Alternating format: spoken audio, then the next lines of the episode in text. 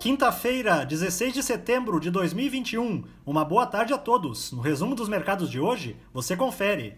O Ibovespa terminou o dia em baixa de 1,10% aos 113.794 pontos, com o mercado atento à piora das projeções sobre os fundamentos domésticos, em meio às sucessivas elevações das estimativas para câmbio, inflação e juros já o pessimismo com o mercado imobiliário na China ajudou a derrubar as ações de mineradoras e siderúrgicas brasileiras.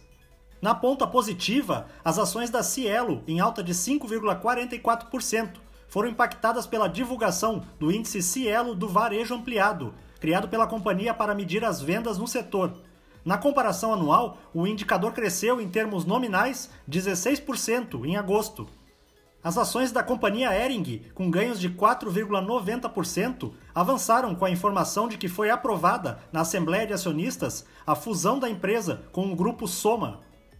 Na ponta negativa, as ações da CSN, em baixa de 6,18%, seguiram a queda nos preços internacionais do minério de ferro, que chegaram ao sétimo dia consecutivo de perdas.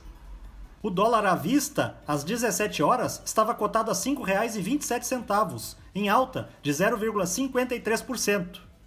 Já no exterior, as bolsas asiáticas fecharam em baixa após relatos de que a incorporadora chinesa Evergrande não conseguirá honrar o pagamento de juros dos seus títulos na próxima semana. No Japão, o índice Nikkei teve baixa de 0,62%. Na China, o índice Xangai Composto recuou 1,34%.